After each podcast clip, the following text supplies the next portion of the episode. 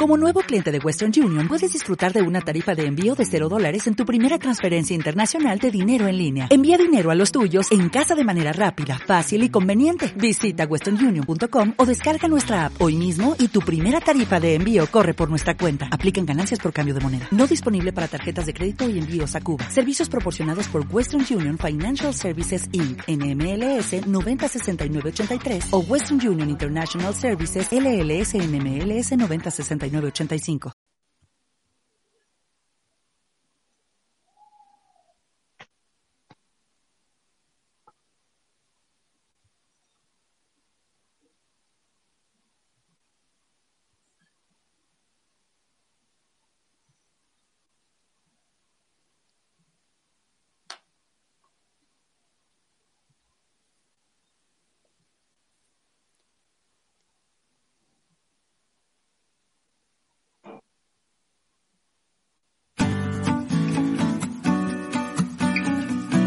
Bienvenido a Oye, el podcast donde hablaremos temas de actualidad con personas como tú, para acercarnos a Dios y engrandecer su reino en la tierra.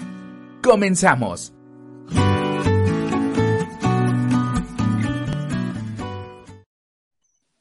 Hola, ¿cómo están?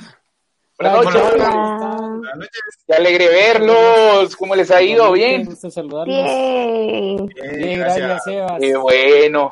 Bueno, Vamos a iniciar con vamos a iniciar con el con el podcast de este día eh, con un tema muy bonito, pero queremos dejar este este programa en las manos de Dios, así que vamos a iniciar con, con nuestra oración.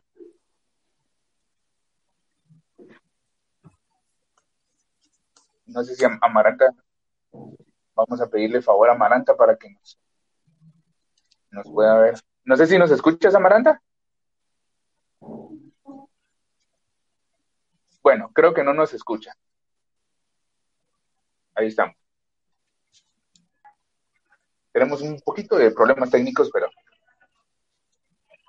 ahí estamos. Hola, Maranta. ¿Nos escuchas, Amaranta? Hola a todos. Sí. Ya volvió. Sí, ya, ya, ya volvió. Bueno, entonces iniciemos con la oración. Gracias. Está bien, decimos en el nombre del Padre, del Hijo, del Espíritu Santo. Amén. Amado Señor, que el Internet, don dado por ti, sea el canal para que nuestra boca proclame tu palabra y para comunicar la amistad contigo, admítenos primero a escuchar y después compartir, y así adaptarnos al lenguaje del corazón hermano Permite movernos por la necesidad que el mundo tiene de ti y no vivir una ilusión digital, para que en cada red social favorezcamos la solidaridad y el respeto del otro en sus diferencias y que así todos comprendan que son queridos, amados y buscados por ti. Amén. Amén. Amén. Padre, Espíritu Santo. Amén. Bueno, de verdad, qué gusto volver a verlos, ya los extrañaba, creo que andamos con un poquito de frío, pero, pero está muy bonito. Y todos abrigados. Sí, cabal, pero, pero qué bueno. ver. Sí, cabal, pues, creo que sí. ¿Te gusta el frío, Rocky? Ah, a mí me gusta, pero a veces me provoca alergia. A veces, no siempre, pero sí, a veces me provoca alergia que se me tapa la nariz o y eso que Roque sí sabe que es frío. Sí, pero, sí me gusta, o sea, a mí yo prefiero mil veces el clima frío que estar eh, cálido. La verdad es que sí, prefiero mil veces eso. Somos dos, somos dos. A mí el calor sí no me gusta. Me desespera un poco. Sí, incómodo, sí, es incómodo. Sí. ¿Ustedes? A ver, Gabrielito. Ah, pues gracias. Yo nací en un lugar eh, caliente, o sea, la costa sur. Eh, pues me gusta el frío. Ahorita que ya conozco el frío y el calor, prefiero el frío. sí. Ah, sí. sí definitivamente. Muy bien. ¿Tú, Amaranta?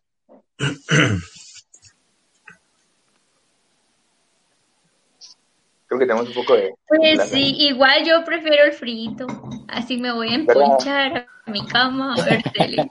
Sí, la verdad es que sí, yo, lo prefiero, pero bueno, vamos a iniciar con este podcast. Em, hoy tenemos un invitado muy especial, creo que en nuestras redes sociales pudieron ver que tenemos a, a una persona muy especial para todos nosotros y para la comunidad, ¿verdad? Y, y el tema de hoy es el sacerdocio, una elección por amor. Yo creo que cada uno hemos, hemos eh, a lo largo de nuestra vida tenido una elección por amor, ¿verdad? Y, es momento de conocer esta elección que es el sacerdocio, pero para conocer otra perspectiva de esto, nosotros como laicos quizás tenemos la idea de que, de que los padres nacen, nacen con sotanas desde chiquitos y, y como que son ajenos a nosotros y, y nada que ver, ¿verdad? Son seres humanos como nosotros, entonces es importante que conozcamos esta otra perspectiva. Así que le vamos a dar la bienvenida a nuestro invitado de hoy, al padre Cristian González. Le damos un aplauso, padre. Bienvenido. Bienvenido, padre. Hola, padre. Buenas noches. Buenas noches a todo el mundo. Qué alegre tenerlo por acá, padre. Ahí lo miramos. Gracias. Bien, bien. ¿Con frío o no? No, no. Fresco. Fresco. Fresco, fresco. Wow. Qué alegre, padre. Pues qué bueno tenerlo por acá. Gracias por, por atender esta invitación para este podcast de, de hoy, ¿verdad? Hoy, como yo les comentaba a nuestro público que nos está viendo, tenemos un tema muy bonito que es el sacerdocio, una elección por amor. ¿Y quién, quién mejor que, que, que, usted, padre, que nos, que nos muestre pues esta otra perspectiva para que conozcamos también la, la vida de un sacerdote, ¿verdad? Entonces, eh, uh -huh. quiero contarles, quiero contarles también a las personas que nos están viendo y que este programa es muy especial porque también es en conmemoración de los 20 años de sacerdocio del padre Cristian. ¿Estoy bien, padre, o, o me corrige? Así es.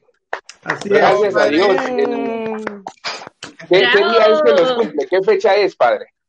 El 10 de junio. Eso, pues de verdad, qué alegre. Le, mandamos un fuerte abrazo. Sí, tiene que haber pastelito. sí. Ah, sí, sí, sí, seguro.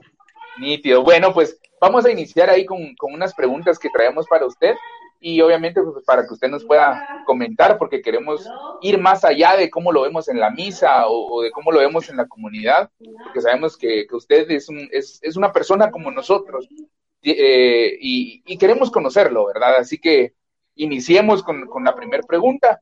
A ver, Evelyn. Hola, padre, buenas noches. Hola, de verdad Evelyn, que, que alegre verlo. Bien, gracias a Dios y saber que usted también está muy bien. Gracias. Nos alegra mucho y pues lo extrañamos un montón. Yo también los extraño mucho. Oh, padre, pues aprovechando, ¿verdad? Eh, me gustaría que usted nos comentara antes de la cuarentena, ¿verdad? ¿Cómo, cómo sí. era su rutina, ¿verdad? ¿Qué era lo que usted hacía, ¿verdad? Si nos pudiese ah. comentar. Ya. Pues fíjate que antes de la mencionada cuarentena, ¿verdad? Pues tenía una rutina. Eh, mi primer trabajo es en el seminario, ¿verdad? Entonces, pues la rutina empieza desde las 6 de la mañana. A las 6 de la mañana nos levantamos todos. Eh, a las seis y media ya estamos en la capilla para rezar los salmos. Eh, a las 7 de la mañana ya estábamos desayunando. Y a las 8 de la mañana ya los seminaristas ya está en su periodo de clases, ¿verdad? De la parte académica. La misa la teníamos, entre semana la teníamos a las 6 de la mañana, seis y media de la mañana, ¿verdad? A las 7 ya el desayuno, a las 8 ya la, la parte académica hasta la 1 de la tarde. Luego rezamos la liturgia de las horas, las intermedias, a la 1 de la tarde.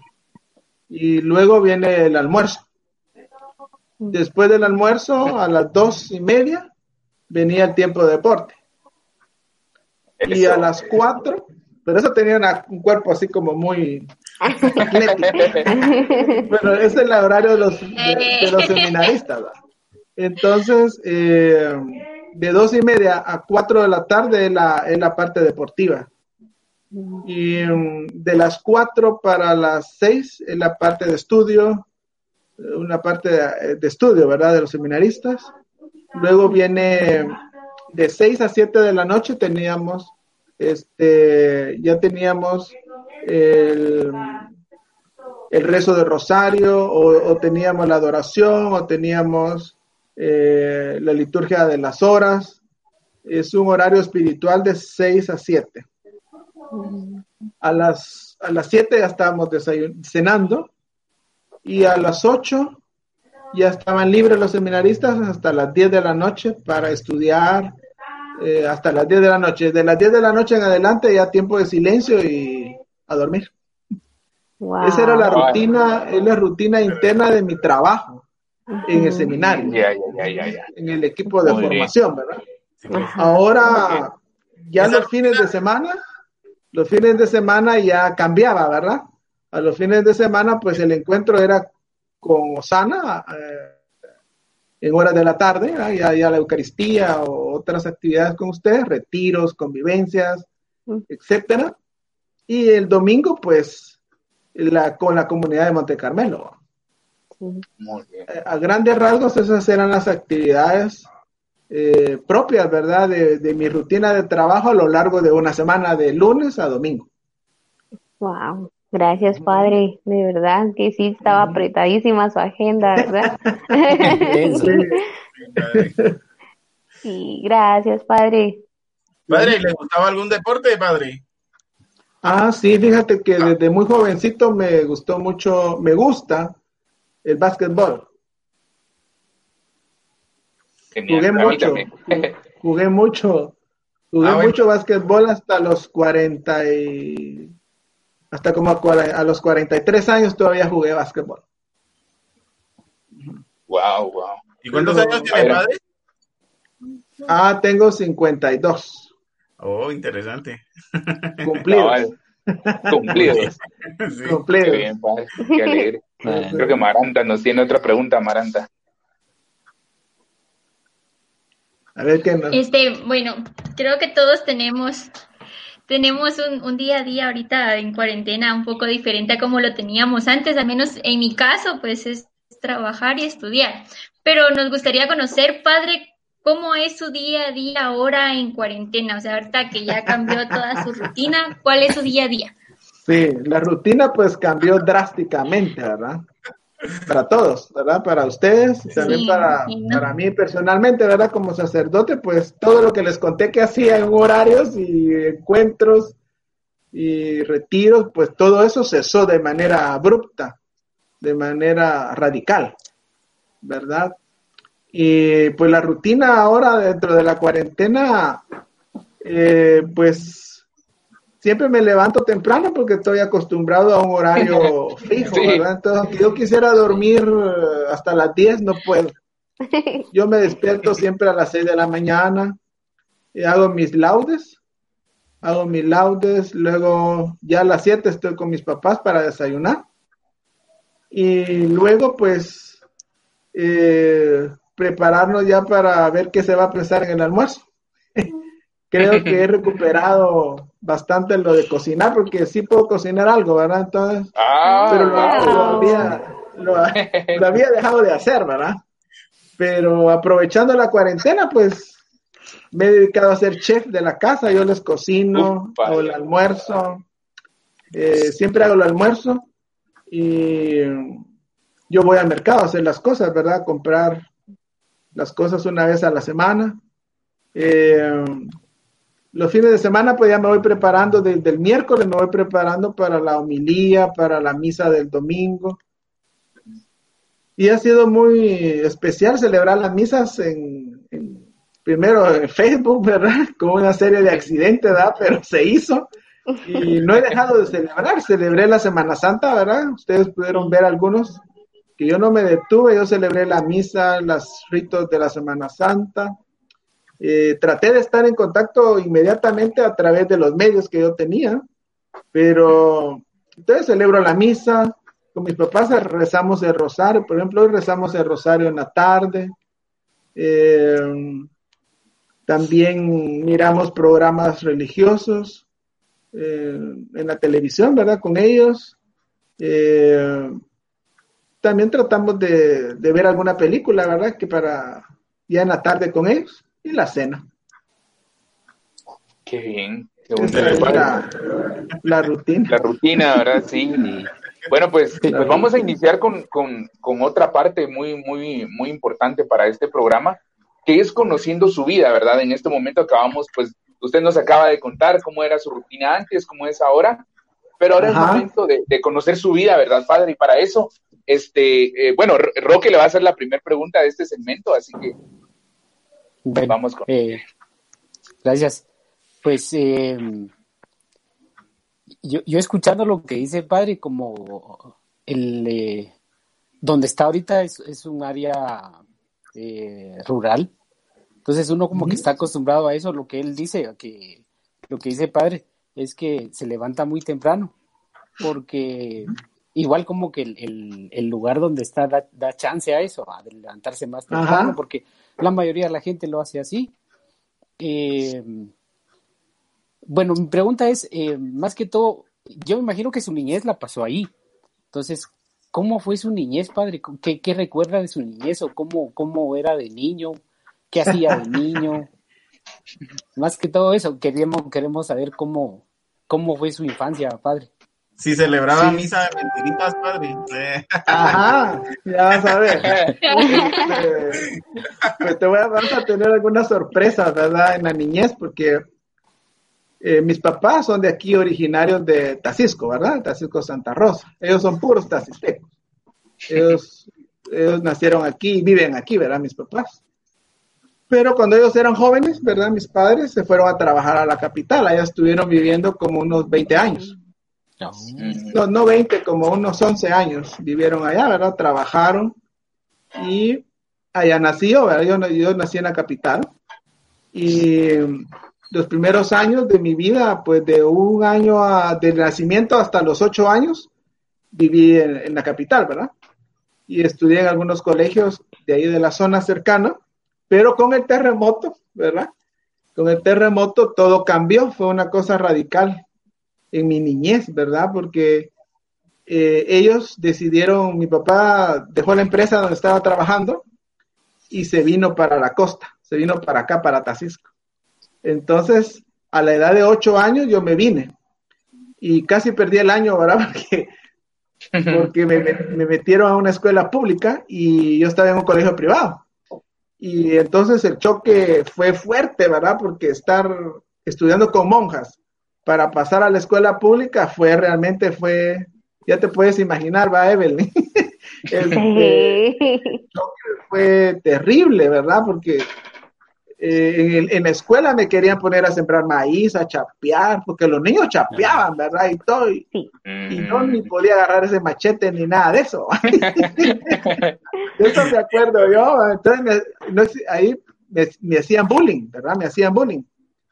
Eh, porque se burlaban de mí porque se me allagaba la mano, se me allagaban las oh. manos.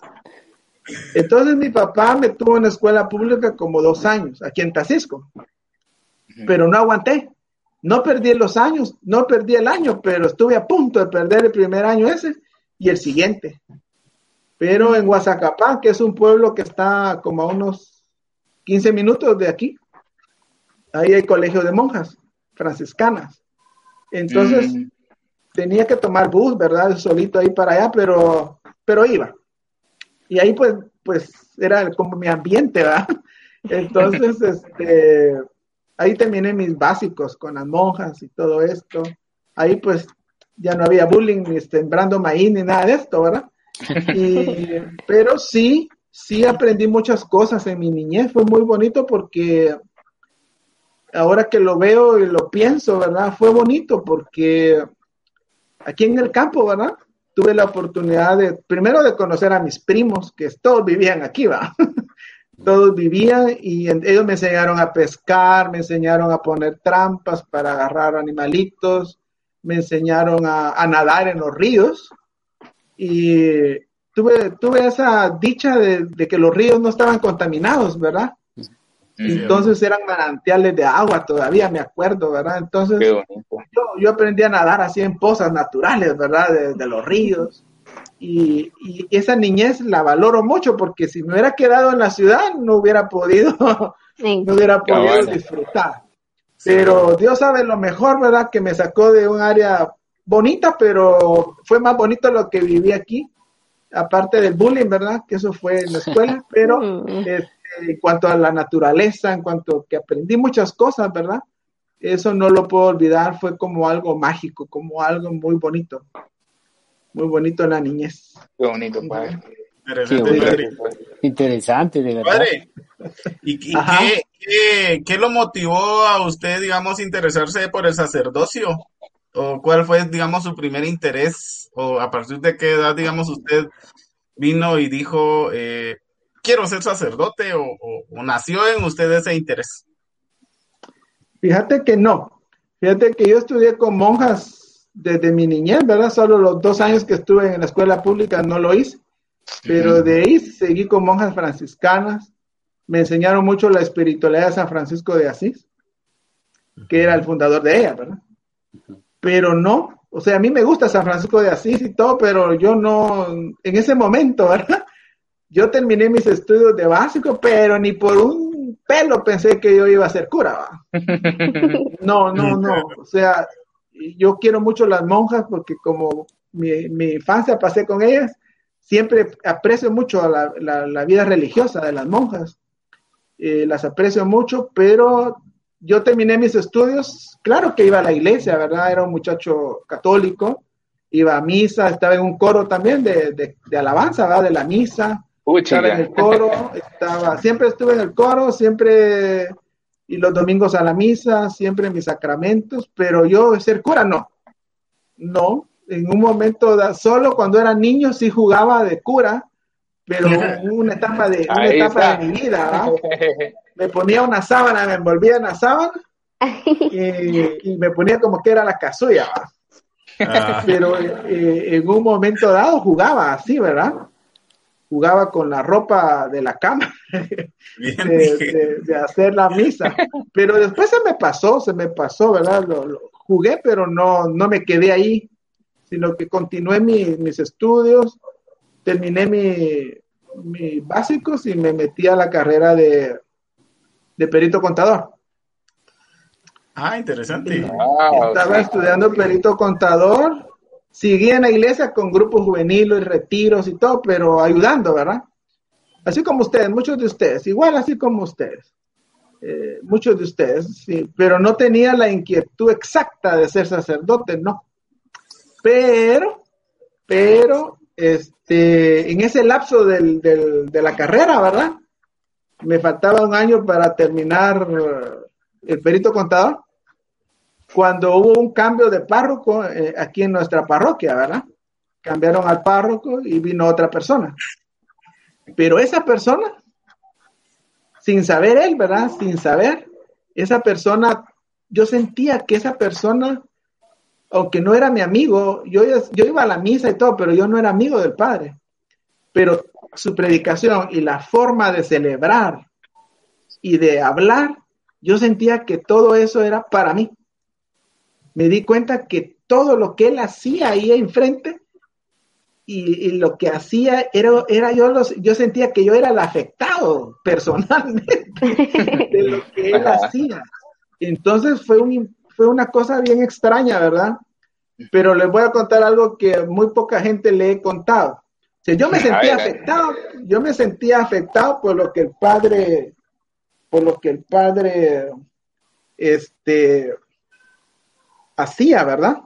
Pero eh, hubo un momento en que el padre se fue de Tacisco porque tuvo un problema pastoral, ¿verdad? Eh, por, porque era un hombre muy carismático y muy radical y la gente chocó él con la gente. Entonces el padre, lamentablemente me acuerdo yo que estuvo solo como ocho meses.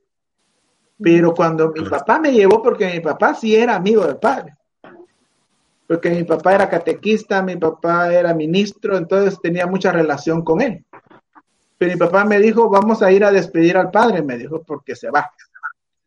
Y fuimos a la despedida, yo fui a la despedida del padre. Y como les digo yo, yo no era amigo del padre, el padre me conocía, pero yo no, yo no pasaba tiempo ahí con el padre. Pero yo me quedé, mire, loco, como dicen allá en Venezuela. Cuando yo le dije, lo abracé al padre, ¿va? Y le dije, padre, Dios le bendiga y que le vaya bien, va a estar en mis oraciones. Él no me dijo gracias, sino como me quedó el oído, como por la, el rostro de él por aquí, va, en voz baja me dijo, tú vas a ser sacerdote. Ahora yo me quedé, mire, yo me quedé, yo me quedé frío, porque él no me dijo, gracias, mi hijo, que me estás diciendo adiós y, gracias, ¿verdad? No, solo eso me dijo.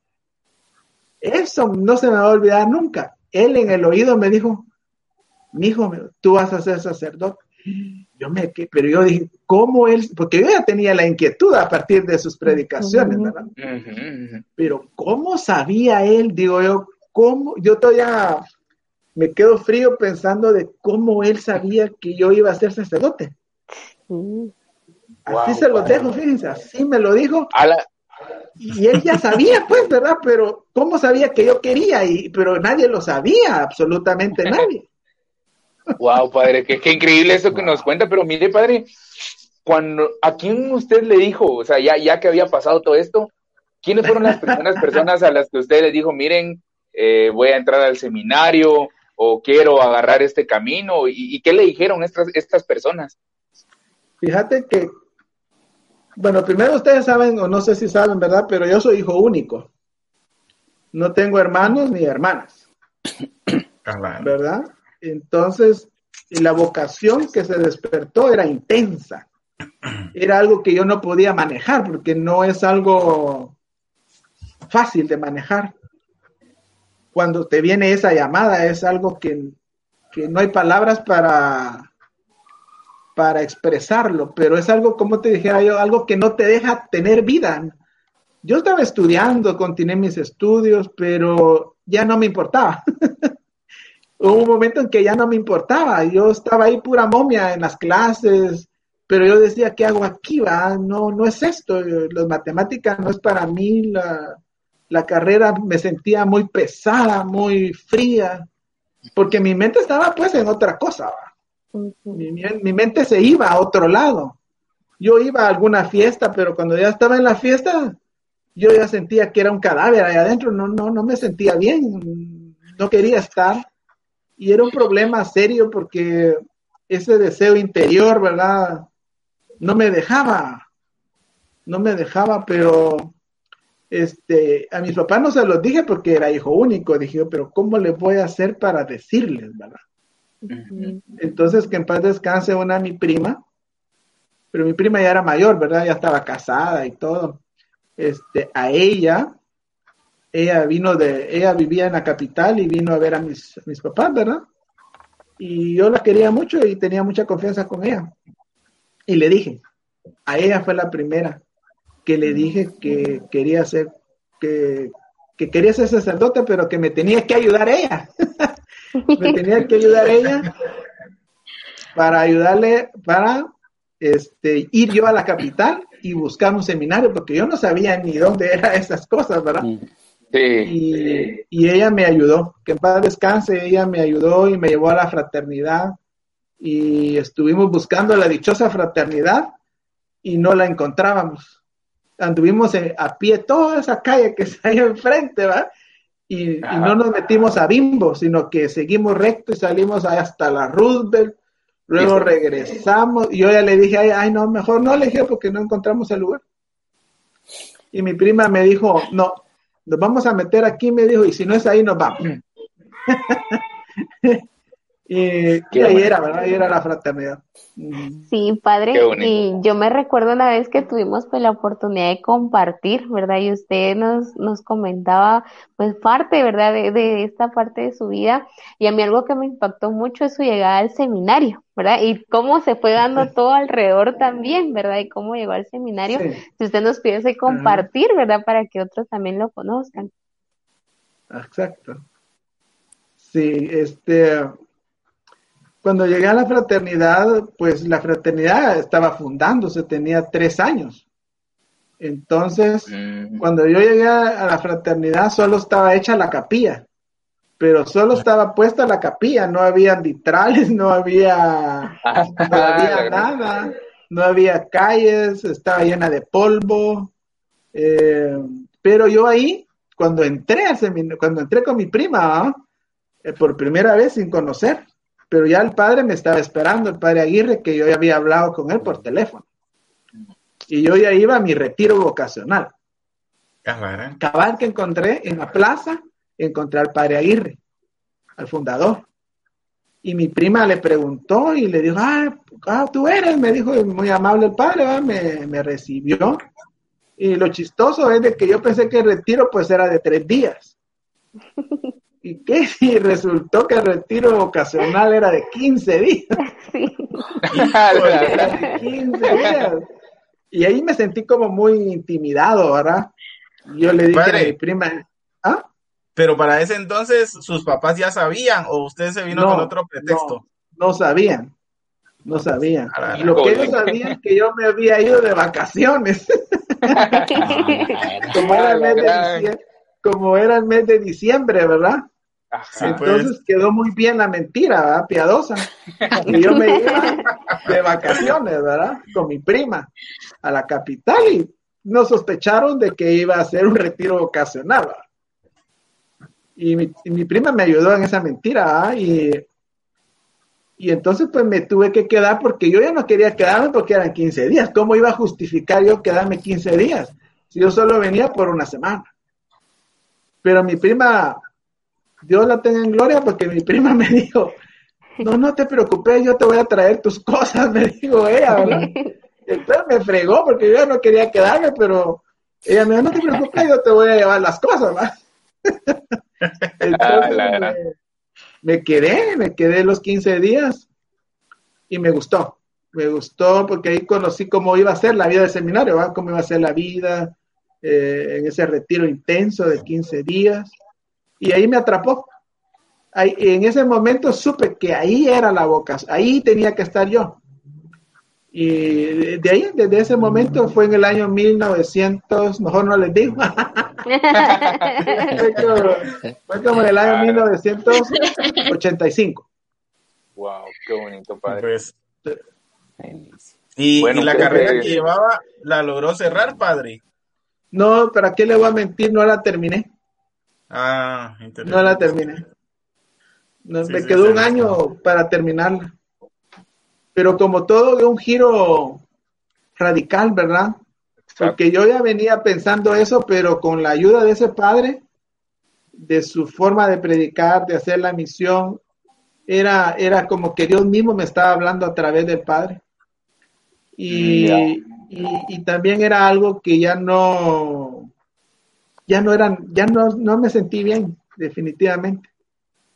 Muy bien, muy interesante yo creo que e, es momento también pues de ir ahora más allá, ya llegamos al momento en el que usted, tu llegada al seminario, ¿verdad? Y es momento que conozcamos pues cómo ha sido este tiempo, estos casi 20 años de su sacerdocio, ¿verdad? Entonces para esto pues Amaranta tiene una, una pregunta inicial para usted, padre. Amaranta. Ajá. Bueno, padre, pues me gustaría saber dónde y cuándo fue ordenado, pero una pregunta súper, súper importante. ¿Qué sintió o cómo se sintió usted a partir de ese momento? Ya, pues fíjate que terminé mis estudios, ¿verdad? Normales, ¿verdad? De teología y filosofía, ahí en el seminario. Eh, ocho años después, ¿verdad? De entrar al seminario, pues afortunadamente terminé mis estudios académicos. Y en un primer instante, pues, este, hice, mi hice mi año de pastoral, lo hice en San Pedro de Ayampuc. Ahí hice mi año, mi último año pastoral, en una parroquia, ya ahí en una parroquia en San Pedro de Ayampuc. Terminada esa prueba, última prueba, ¿verdad? De la formación sacerdotal, me, Padre Aguirre, que es eh, Padre Aguirre, me, me dijo que tenía la misión para irme a Venezuela pero no lo iba como sacerdote, sino como una persona que había terminado sus estudios, ¿verdad? Entonces yo no iba ni de diácono ni de sacerdote, sino me fui como un laico formado por la Iglesia Católica oh. pero para hacer una experiencia en, Venezuela. Mm. Entonces, en el año 1998, ¿verdad? Me fui para Venezuela. Ah, ahí naciste tú. Ahí nací yo. Sí. 98. María Purísima. Entonces, en 1998 me, me envían para Venezuela y estuve eh, en, una, en una zona oriental venezolana, ¿verdad? Del país. Eh, ahí trabajé, porque no solo que llegaba y que el obispo me iba a ordenar, ¿verdad? Porque no me conocía. Iba con información, pero, pero el obispo lo tiene que conocer a uno, ¿verdad? Entonces, pasó un año todavía allá, sin yo ser diácono. Entonces, me ordenó en el año 1999, en diciembre, me ordenó el obispo de diácono, en el 99.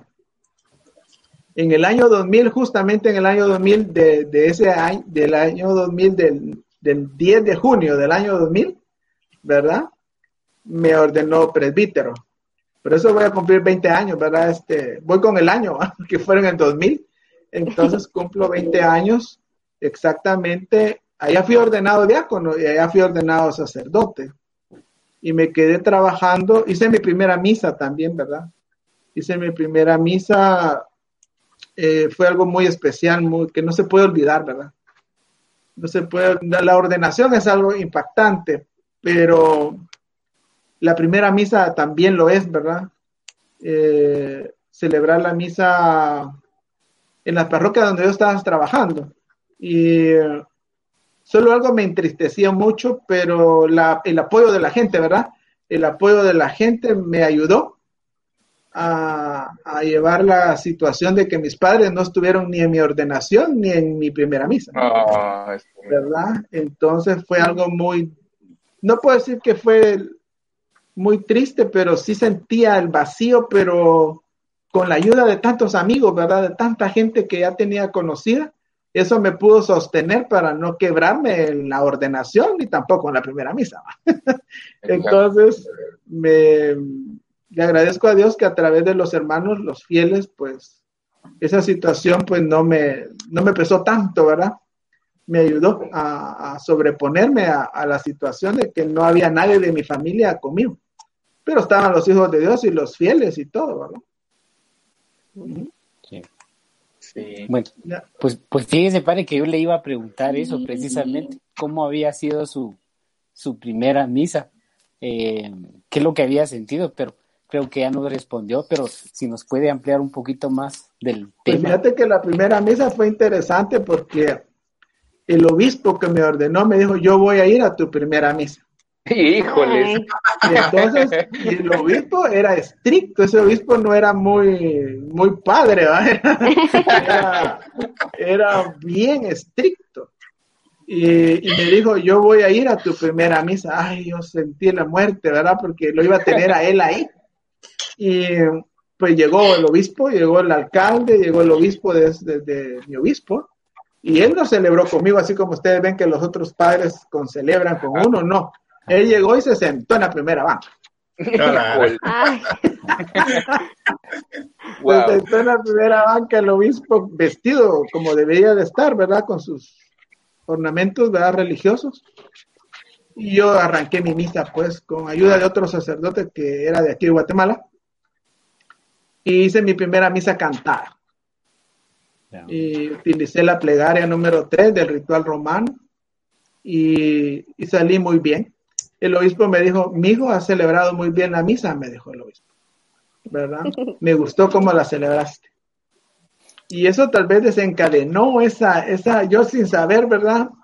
Eh, esa, esa situación, ¿verdad? De, de ser un sacerdote nuevo y él vio la misa.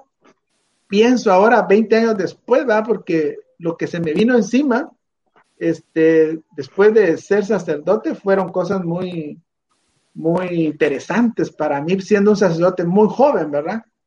Recién ordenado. Por ejemplo, a los ocho, a los, a los tres meses ya de estar ahí, ¿verdad? Yo había, antes de ser cura, yo había ido a una, a una parroquia cercana, ¿verdad? A una inauguración de una iglesia nueva. Era una iglesia estilo canadiense. Muy linda. La, y fuimos a la inauguración, ¿verdad? Yo no era cura, pero me invitaron, yo fui con los otros padres. Jamás me imaginé que tres meses después yo iba a ser cura de ahí. O sea, a los, a los tres meses el obispo me dice, yo dije, ¿a dónde me irá a poner este obispo? ¿A dónde me va a colocar? Como a los tres meses recibí una llamada y me dice, mira, me dice, eh, vas a ir a trabajar a tal parroquia, al Sagrado Corazón de Jesús se llama la parroquia. Y, yo no lo podía creer si yo había ido a la inauguración, ¿verdad? en la ah. parroquia. Y, el padre, y el, y el padre que trabajó todo lo que trabajó, ¿dónde estaba?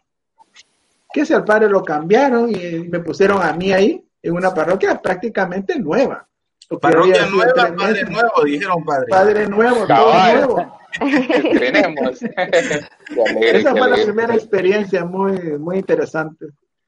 Padre, yo, tengo otra pregunta, pero me quedó una, una pregunta sin resolver por allá de lo que ya nos compartió. Eh, cuando usted llegó al seminario, eh, ¿en qué momento sus papás se enteraron, padre? me quedó la duda. Fíjense que mis papás se enteraron cuando yo ya estaba en el seminario, la verdad. ¿Cuánto? Ya en, digamos en el retiro ese de, de, vocación. yo, yo, yo, terminé el retiro vocacional. Ajá. Luego, en, porque ese retiro fue como en principio del mes de noviembre. Ajá. En diciembre me llegó la carta de que sí me había sido aceptado dentro del seminario. Allá a su casa. aquí en Francisco. Ah, me vino la correspondencia de que yo sí era admitido al seminario. Y, y, ahora qué hago? Dije yo, ¿cómo me voy a ir? ¿Verdad? Entonces, esa mi prima, Dios la tenga en gloria. mi, prima, mi prima vino para las fiestas patronales que eran en enero.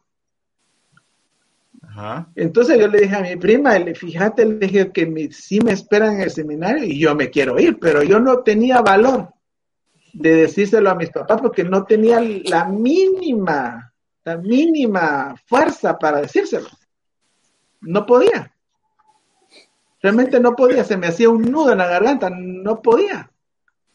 Entonces le dije yo a ella, usted me tiene que ayudar y me va a llevar al seminario. Ay, yo no te llevo, me dijo, pero ¿cómo, pero ¿cómo le voy a explicar a, tu, a mi tío? Me dijo que ya no vas a regresar.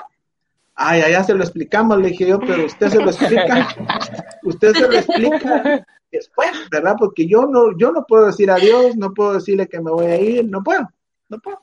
Si se lo digo, no me voy. Fui franco. Entonces mi prima me comprendió, hicimos la gran mentira de que me volví a venir de vacaciones en enero. Y entonces, este, pero mi papá me dijo, ¿por qué lleva la maleta tan grande? Me dijo mi papá. Porque ellos notaron la maleta muy grande, ¿va? ¿Y por qué lleva la maleta tan grande? Me dijo. Ah, no, pues como ya hace frío, lleva unos suéteres, le dije yo. que se yo había metido lo que había podido ahí, va, pero apenas se lo pude contestar porque yo estaba que no podía hablar por, por, era mi primera salida de mi casa, primeramente, ¿verdad? De dejar la casa eh, era difícil, pero lo hice, ¿verdad? Lo hice de esa manera. Ya estando en el seminario. ¿Y qué le dijeron? Ya estando en el seminario, mi prima vino a Tacisco y le dijo que yo estaba en el seminario. Mi papá como que se molestó un poco. Lo sentí molesto en el teléfono, pero hasta ahí. Pues. Quizá por la manera en que se dieron las cosas, ¿verdad? ¿Y su mamá? Pero como, como era hijo único, pues este, me consentían mucho también, ¿verdad? Entonces, este, eh, eso me ayudó a que me aguantaran ese capricho, esa, esa salida de esa manera, ¿verdad? Pero claro, mi mamá sí, sí sufrió mucho, ¿verdad? Porque siendo yo hijo único, ella ella sí, sí sufrió mucho la, separación primera, fue difícil para mí y para ella. Pero afortunadamente logramos este, superar, ¿verdad? La, la situación. Y todo se fue desarrollando de manera bastante bien. Qué bueno, qué bueno. Padre, y cuéntenos una experiencia que lo haya marcado durante su sacerdocio. Fíjate que en eso estaba pensando. Fíjate que, pues hay varias, pero yo digo que, que lo que más me, me ha marcado, me marcó una de tantas es precisamente un trabajo que tuve ya siendo sacerdote, ¿verdad? Allá en Venezuela tuve muchos trabajos diferentes. Primero estuve en esa parroquia, pero estuve muy poco tiempo, solo estuve ocho meses. Y era una parroquia pequeña, solo era la parroquia y una comunidad. No tenía más comunidades, solo la parroquia y una comunidad. Y la gente era tan chévere, era tan chévere que yo me encariñé mucho con ellos, ellos conmigo, pero fue triste porque a los ocho meses el obispo me cambió. Y y me cambió para trabajar por primera vez en un seminario que yo no esperaba, porque no era seminario de mi comunidad, sino un seminario diocesano. Y yo no conocía a nadie ahí, ¿va? y yo dije, pero ¿cómo voy a ir yo a trabajar con seminaristas si, primero, que estoy muy joven, segundo, ¿cómo voy a estar ahí, va? Pero bueno, el obispo manda, ¿verdad? Y me fui. Pero lo que te puedo decir que me marcó en esa pastoral, después estuve en el seminario trabajando tres años. Y, pero en esos tres años me dio otro trabajo el obispo. que ese obispo me tenía de un hilo y no me dejaba tranquilo. Entonces, este, me estaba cobrando la ordenación, ¿verdad? Entonces había que pagar, ¿verdad? Entonces, este, me, me hizo capellán de una cárcel. Muy interesante. Entonces, eso fue lo más difícil que he hecho en mi vida. Sentí que me sentí amenazado, me sentí desprotegido, me sentí muy frágil, ¿verdad? Porque era una cárcel grande y yo no tenía experiencia en cárcel, ¿verdad? Entonces, eh, a los tres meses de estar ahí en la cárcel luchando con, ah, con la pastoral en la cárcel, ¿verdad? Yo a los tres meses estuve a punto, a punto de decirle, aquí está el trabajo de la cárcel, ¿verdad? Me quedo con el seminario, pero la cárcel no puedo. Yo sentía que estaba muy estresado. Pero como Dios, ¿verdad? Es infinitamente bueno, ¿verdad? Cuando vio, yo le pedía mucho a Dios que me ayudara porque eran muchas cosas muy críticas que yo vivía ahí adentro pero Dios proveyó lo necesario para que yo pudiera terminar satisfactoriamente ese trabajo pastoral. Interesante. Sí, padre, qué interesante. Y, una de tantas experiencias que usted ha tenido, que nos cuenta, a ver, ¿cuál es, cuál es la que usted recuerda así con, con tanta alegría y un momento así muy, muy alegre? Ah, lo de, las, la primera misa. Esa. La primera misa fue, es inolvidable, digo yo, que para todos los curas, ¿verdad? Pero para mí también es inolvidable esa, esa primera celebración. sí, escuchando, ¿verdad, padre? Que pues inició eh, en Venezuela, ¿verdad? Y aparte de Venezuela, ¿qué otros países ¿verdad? en los cuales usted haya brindado su servicio, padre? Pues en Venezuela trabajé siete años. En Venezuela trabajé siete años, me quedé trabajando en esos trabajos que te cuento que me pasaron allá, ¿verdad? Eh, tuve la, experiencia de, primero fui, ¿cómo le llaman? Cuasi párroco, ¿verdad? Después este, estuve en el seminario, que fui, llegué a, ahí llegué a ser el subdirector del seminario en ese momento. Fui capellán de la cárcel y al terminar el periodo de tres años, por primera vez fui párroco en otra zona. Dejé la diócesis donde me encontraba y me fui a otra diócesis que se llamaba diócesis de Ciudad Guayana. De Ciudad Guayana era una ciudad más al oriente de Venezuela. Y ahí fui dos años párroco. Mi primera parroquia ya oficialmente, ¿verdad? Eh, tenía 28 pastorales diferentes, la parroquia era inmensa, era, era grande y fue un trabajo intenso ahí en la parroquia, pero fue algo muy inolvidable también porque fue mi primera parroquia, formalmente hablando, y, y fue muy satisfactorio. Muy Después dejé, dejé Venezuela en el 2000, 2007, 2007 creo que dejé Venezuela y me vine para la fraternidad. Me vine y ahí conocí a Osana y Monte Carmelo por primera vez. Mm, padre, a mí se me hace que fue antes, fíjese. ¿Sabe por qué? Porque yo en, en noviembre del 2006 me casé y usted fue quien le dio la catequesis a mi esposa, porque ella ah, no había hecho la, la, primera comunión y es, ah, sí, me acuerdo. Me acuerdo, me acuerdo. Wow. me acuerdo. Pero ahí fue en ese lapso de tiempo, que conocí pues. a Osana en Monte Carmelo. Ajá, recuerdo. Y, y estaba trabajando como estoy ahora, estaba en el seminario, atendía a Osana y Monte Carmelo, pero solo estuve tres años. Sí, con cierto. ustedes y con el seminario. Luego, el padre me dijo que tenía otra misión. Y entonces la misión era para, para Canadá. Pero ahí fue una aventura más interesante que la venezolana. La venezolana fue una aventura hermosísima. Pero los retos de la misión en Canadá eran retos más duros, ¿verdad? Porque yo ni oui podía decir en francés, ¿verdad? Entonces, este, yo no sabía inglés, uno más o menos pues sabe algunas cosas, ¿verdad? Pero francés me tomaron así como por como por asalto, ¿verdad? Porque yo no nunca pensé que eso iba a suceder y me dijeron que, que iba para Venezuela, para Canadá, pero les dije yo no hablo no hablo francés. Pero ya te van a enseñar, me dijo el padre.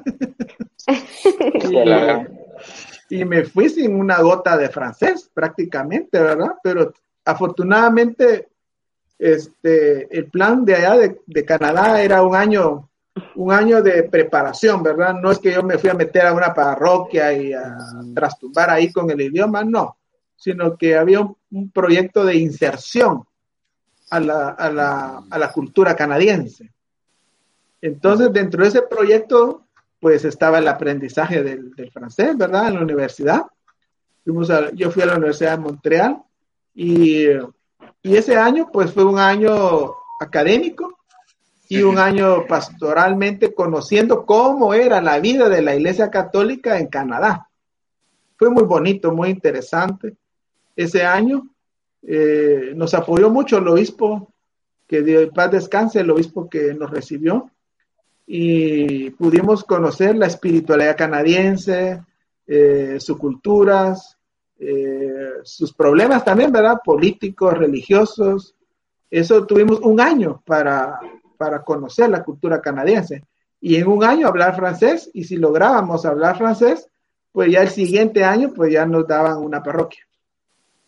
Wow, interesante. Wow. Y me quedé trabajando también ahí otros siete años. Mm. Qué bien, padre, qué bien. Bueno, creo que ya conocimos ahí sí que bastantes cosas que, al menos de mi parte, yo no sabía. No, no había tenido la oportunidad de platicar con usted y que, que platicáramos esto. Y yo sé que también las personas, pues, han estado escribiendo también. Le comento, padre, por acá van a ¿Ah, estar saliendo unos saludos. Ah, bueno. Saludos, padre. Felicidades de parte de ah. Lubia Quiñones. Gracias, gracias, Lubia. Sí, aquí tenemos a los demás hermanos también. Ah, Jennifer. Jennifer de Herrera, exacto. Dios les bendiga, mucho gusto. Tenemos a Claudia, Claudia Exacto. Aquí está Claudia. Saludos a Matitlán también, ¿va? Ah, exacto. Yo estoy en Amatitlán, padre, también. Tú también estás allá. Gracias, Blanca Eugenia. Ariel, también allá, Patzún, muchas gracias. Gracias, gracias, Ariel. Yulisa también. Ajá. Yulisa. Shaylee, saludos. Saludos, saludos. César Morales. Muchas gracias por el saludo de aniversario. Mildred, gracias, Mildred. Mildred también. Dios les bendiga. Y gracias, gracias, Ingrid. Gracias. Yolanda, ¿eh? Mm. Dios le bendiga también. Y nos comparte Rubén, también. cabal, cabal. cabal. Patricia, ella también. Muchas gracias. Claudia Sierra. Este es, es el último. Carlos. Ray, está el seminarista, miren, de Monte Carmelo. Sí. ¡Wow! ¡Qué alegre! Saludos a Carlos. ¡Qué alegre! Luis Rojas Luis también, Rojas. saludos. Hay varios, ¿verdad? Sí, varios. No, todo lo que saben, padre. Cabal, miren, lo, lo están viendo. Todos me están viendo y oyendo tremenda charla. Exacto. Adriana. Marisol, saludos. Tenemos a Milcar también. Milcar, ahí está Adriano, nuestro nuevo coordinador. Saludos. Exacto. Marlen. Marlene Está también. Marlene, García Bueno. también. Sí. Esos son los, los saludos que, que le están enviando, padre, ¿verdad? Muchas Muchísimas gracias. felicidades. Vamos a entrar al último segmento, que Ajá. es un- uno muy interesante. Este segmento es sobre verdadero y falso. ¿Por qué surge este Ajá. segmento? Porque hay personas que, que piensan una cosa, pero la realidad es otra, ¿verdad? Entonces, a ver, vamos a iniciar con Ah. Amaranta. Usted nos dirá si es verdadero o si es falso. Otra vez yo.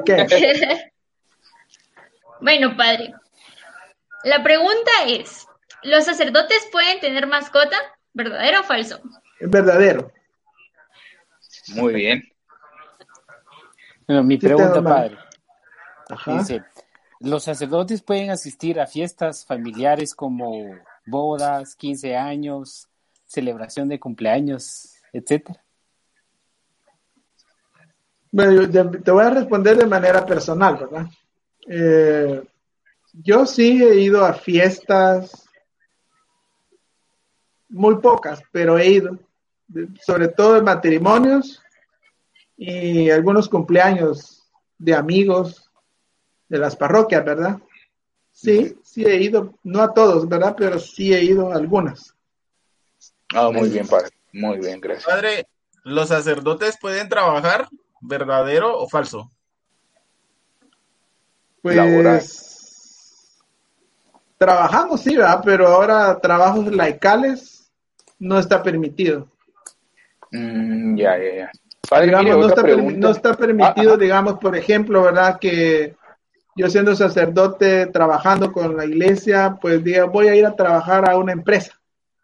Sí, pues. No, Ah, no me lo bien. permiten, ¿verdad? Ah. Padre, y mire, otra pregunta también que nos hacían es, ¿los sacerdotes pueden renunciar al sacerdocio? Sí. Si ese sacerdote por alguna X razón no quiere continuar el ministerio, tiene que hacer todo el trámite legal que ya tiene la Iglesia Católica establecido, ¿verdad? No. Para pedir la, la reducción de un sacerdote al, a la situación laical, ¿verdad? Reducirlo al laicado, Muy bien. pero se puede hacer. Ok. Y como también, ¿verdad? Eh, pues nos sintonizan muchas veces personas que, que no conocen Osana o que no conocen, ¿verdad? Mucho de, de lo que es la Iglesia Católica.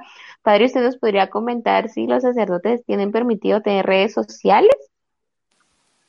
Sí, claro. Este, sí podemos tener redes sociales porque son medios de evangelización, ¿verdad? Gracias. Eh, entonces, como ustedes pueden ver ahorita con la pandemia, pues yo casi nunca había utilizado Facebook para nada de grabaciones ni nada de eso, pero este, ya en el momento de la crisis, ¿verdad? Estoy en la casa, ¿qué voy a hacer? ¿Cómo me comunico? Pues inmediatamente me auxilié del, del Facebook y a las dos semanas ustedes los muchachos, pues como saben más cosas, va, padre, mire que se puede hacer por Zoom, que se puede hacer por, por otros medios y ahí vamos, ¿verdad? Pero sí, claro que sí. Ajá.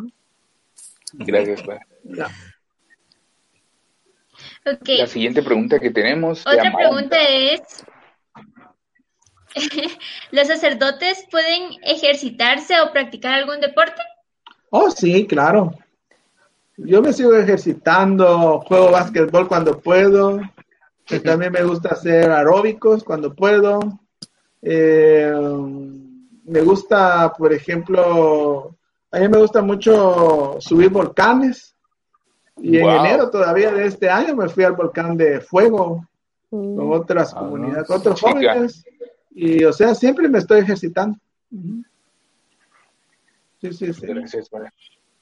Bueno, padre, yo creo que, Gracias. que al final eh, a veces nosotros pensamos que el, sacerdote está como muy, muy alejado. Al menos en mi caso, yo cuando era niño siempre tenía esa percepción de que un, un sacerdote, un padre, estaba muy alejado de, de cómo es un laico.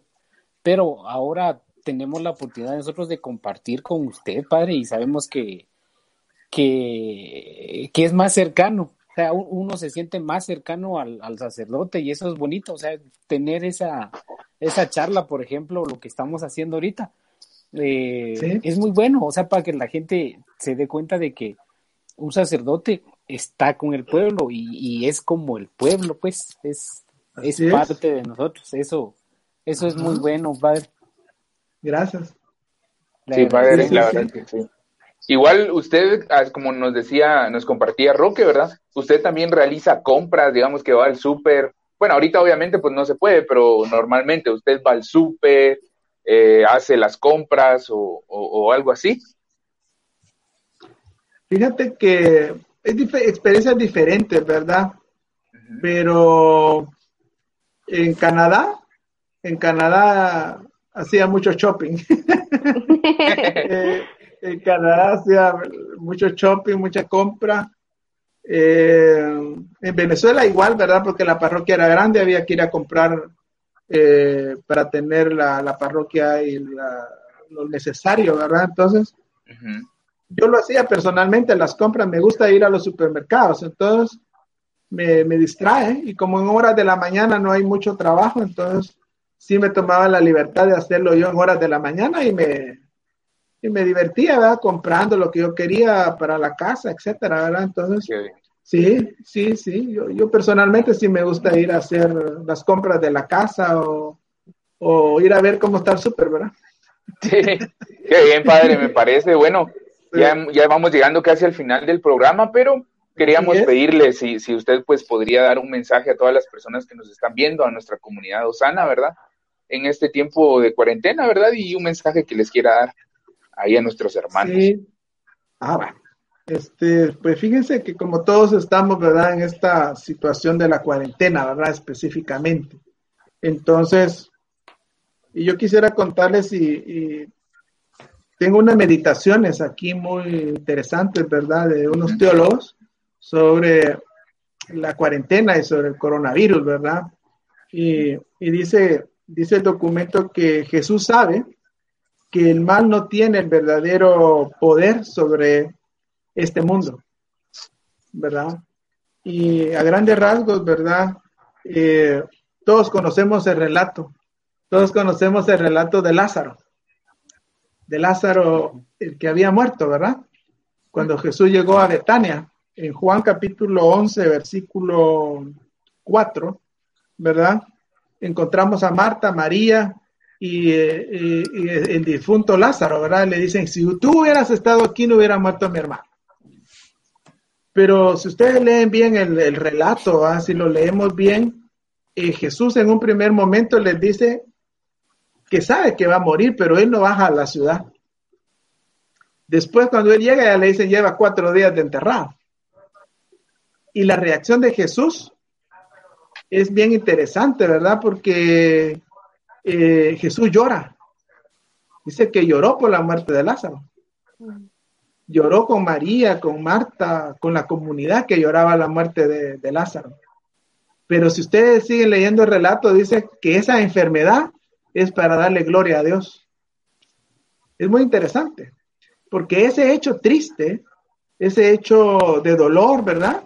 De la muerte de una persona, Jesús dice que que es precisamente esta enfermedad es, para darle gloria a Dios. Entonces el cristiano, queridos hermanos y jóvenes, el cristiano tenemos que ver la enfermedad y específicamente esta enfermedad que nos tiene atemorizados, porque yo no voy a negar que yo el día que salí de, del seminario para mi casa, yo venía muy estresado en el carro, qué va a pasar, qué, cómo va su... He tenido como tres momentos de temor, francamente, como persona, ¿verdad? Cuando me vine, ¿qué va a suceder? Estando aquí, este, me sentí acosado también y acorralado porque hay nueve personas enfermas.